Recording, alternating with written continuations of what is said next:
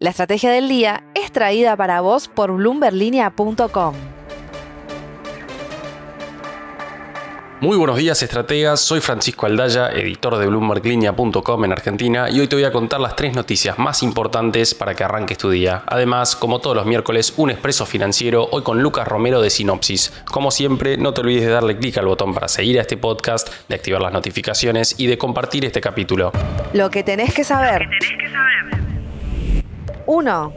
El Ministerio de Economía anunció ayer un primer desembolso para la Argentina de China en el marco de la visita a ese país de Sergio Massa. Estamos hablando de 500 millones de dólares que irán a las represas Néstor Kirchner y Jorge Sepernik, dos obras que vienen muy demoradas desde que se anunciaron en el 2013. Con este anuncio, el grupo Gesouba, una de las constructoras, va a invertir un total de mil millones de dólares en este 2023. Dólares frescos, pero no de los que precisa Massa para poder frenar la tensión cambiaria. 2 una tablet de Samsung, una bicicleta plegable, un casco para moto y una cocina Longby. Son algunos de los productos que llevan en lo que va del año aumentos superiores al 50%, teniendo en cuenta que el IPC que marca el INDEC fue de 32% hasta abril. Lo curioso es que según el portal IPC Hoy, que sigue varios precios mes a mes publicados en Mercado Libre, la canasta de 57 ítems cayó 4% en precios durante el mes de mayo por causa del hot sale. En lo que va del año sube 35%, que sería menos que la inflación si sumamos el IPC de mayo, que consultoras calculan en torno al 9%. 3. Resignar tener moneda propia es la consecuencia de haber perdido toda credibilidad para cumplir con programas económicos serios. Y esto es producto de la constante y degradante subordinación de nuestras políticas económicas a las prioridades políticas. Así definió la consultora económica Anker de Luis Caputo y Santiago Bausili al génesis de este nuevo impulso dolarizador que estamos viviendo en la Argentina. No es una solución mágica y conlleva una compleja arquitectura legal y financiera, pero no es imposible. Por lo pronto, dicen en Anker, luce atractiva en un contexto en el que convencer a la población de que va a tener que transitar un arduo y largo camino de políticas ortodoxas para recuperar el equilibrio fiscal, la credibilidad y poder desarmar el stock de pasivos remunerados del Banco Central, tiene tantas chances de fracasar como de ser exitosa. Los beneficios de la dolarización, bueno, bajar la inflación muy rápidamente y anular el financiamiento monetario para el déficit fiscal, entre otros ítems. Sin embargo, para dolarizar a un tipo de cambio de 490 pesos, el central tendría que encontrar la forma de sumar 40.800 millones de dólares a sus activos. Y sobre este punto particularmente, Anker dijo lo siguiente textualmente. Basados en nuestra experiencia en el sector público, creemos que es posible e incluso factible en una nueva renegociación con el fondo el aporte de fondos frescos por entre 10.000 y 15.000 millones de dólares. Música para los oídos de Javier Milei. Antes de pasar al expreso financiero, veamos rápidamente cómo van a abrir los mercados este miércoles. El S&P Merval bajó 0,9% ayer, fue una jornada verde para las acciones argentinas en Wall Street, con subas hasta 9,1% para Bitfarms y 6 bajas hasta 3,2% para despegar. El dólar blue cerró en 493 pesos, el MEP en 463 y el contado con liqui cerca de los 484 pesos. Expreso financiero. Y ahora una breve entrevista con Lucas Romero, que es director de la consultora Sinopsis. Lucas, bienvenido nuevamente al podcast, muchísimas gracias por tu tiempo. Mi primera pregunta es por la última encuesta de Sinopsis, que da al frente de todos como la fuerza más votada si Cristina Kirchner termina siendo candidata. ¿Cómo se explica esto ante tantos desafíos en el plano económico? Bueno, eh, en realidad todavía todo es demasiado relativo porque nos faltan definiciones eh, por el lado de la oferta electoral y muchas veces es difícil establecer precisiones por el lado de la demanda. Eh, efectivamente, en el escenario ampliado, donde ubicamos a la gran mayoría de dirigentes que han manifestado su aspiración de ser candidatos a presidente, y si uno junta o suma la intención de voto de los dirigentes del oficialismo, el Frente de Todos aparece eh, eh, en ese escenario teniendo una luz de ventaja en relación al resto de los actores. Esto se explica principalmente, te diría, dos factores. Uno es la fragmentación de la oferta opositora.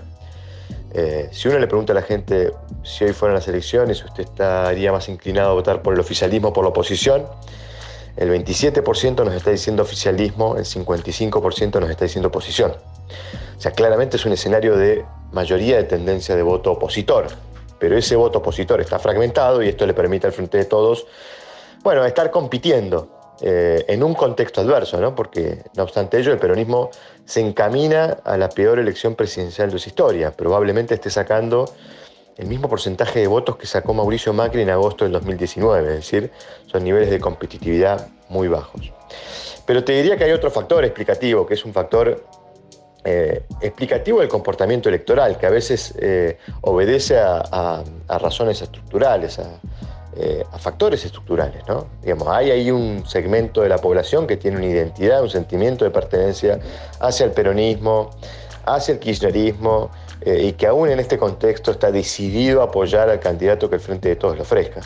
Es más, solo el 30% de los que van a votar al frente de todos aprueba el desempeño del gobierno. Me parece que eso explica que ahí hay un voto más identitario que un voto consecuencia de los resultados de gestión. ¿Y a qué hay que prestarle más atención? ¿A ley como el candidato más votado o a la fuerza más votada? Bueno, el resultado de la PASO nos va a mostrar un escenario en donde una determinada cantidad de candidatos van a, tener un determinado porcentaje de votos. Algunos de esos candidatos probablemente formen parte de un mismo espacio, con lo cual uno debería pensar que la competitividad del espacio está determinada por la suma de esos apoyos. Será un desafío, por ejemplo, en el caso de Juntos por el Cambio, que el ganador de esa primaria entre Horacio Rodríguez Larreta y Patricia Bullrich pueda retener los votos del, dirigente derrotado. Pero en algún punto uno debería mirar esa referencia para pensar la general. Todavía no sabemos si en el frente de todos va a haber paso o va a haber un candidato único.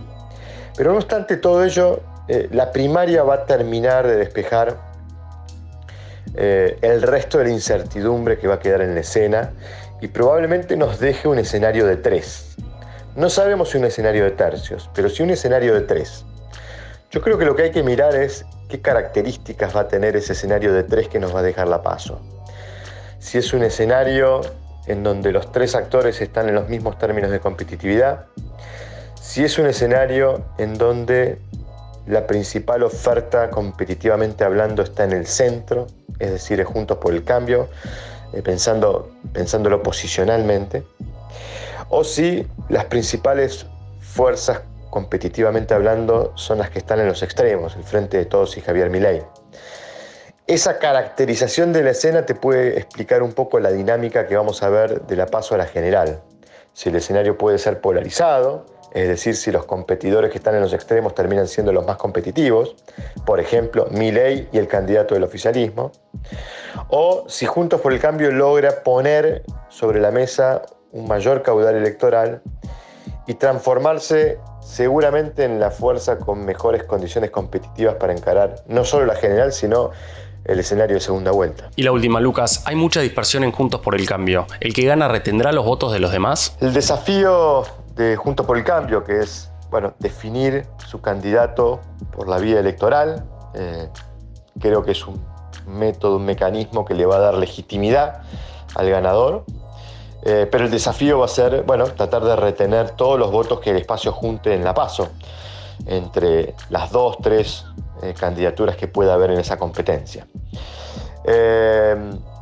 me inclino a pensar que si los dirigentes contribuyen a que esos votos permanezcan en el espacio. Y es que esto quiere decir que el, dirigente derrotado envíe un mensaje conciliador y un mensaje, eh, digamos, de compromiso hacia el ganador en términos de, bueno, favorecer eh, esa opción de cara a la general, eh, son altamente probables las chances de que el, oficial, de que el Juntos por el Cambio pueda retener gran parte de esos votos. Yo creo que va a depender mucho también del resultado agregado de Juntos por el Cambio.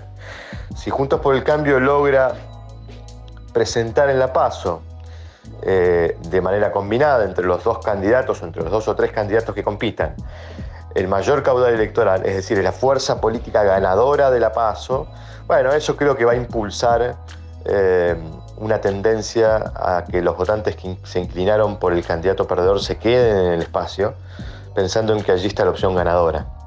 Si Juntos por el Cambio tiene un mal desempeño en la PASO y queda por debajo de las expectativas, esto sí pudiera afectar, eh, digamos, la, la, retención de los votos del candidato perdedor. Me parece que eh, eh, al margen del esfuerzo que puedan hacer los dirigentes va a ser muy importante saber, bueno, cuál será el desempeño final de Juntos por el Cambio en la PASO y eso va a ayudar mucho a a retener el caudal electoral recogido allí en esa instancia. Muchísimas gracias Lucas, seguimos en contacto. La frase del día. Antes de irnos, escuchemos lo que dijo ayer el presidente de Brasil, Lula da Silva. He estado en países donde la gente ni siquiera sabe dónde se encuentra Venezuela, pero sabe que Venezuela enfrenta problemas con la democracia. Entonces es necesario vencer esa narrativa y es increíble e inexplicable que una nación sea objeto de 900 sanciones ilegales porque no le cae bien a otro país. Mientras que Alberto Fernández expresó en sintonía con Lula y pidió que Venezuela se reincorpore a los grandes foros internacionales, las declaraciones del mandatario brasileño fueron criticadas por Gabriel Boric y Luis Lacalle Pou. Esto fue un nuevo capítulo de la Estrategia del Día Argentina. Yo soy Francisco Aldaya, editor de Bloomberg Línea, y me puedes seguir en Twitter en arroba franaldaya. No se olviden de darle clic al botón para seguir a este podcast y a la campanita para que se enteren al instante cada vez que sale un capítulo de lunes a viernes. Espero que tengas una gran jornada productiva. Esto fue La Estrategia del Día Argentina, escrito y narrado por Francisco Aldaya. Producido por Arturo Luna y Daniel Hernández. Que tengas un día muy productivo.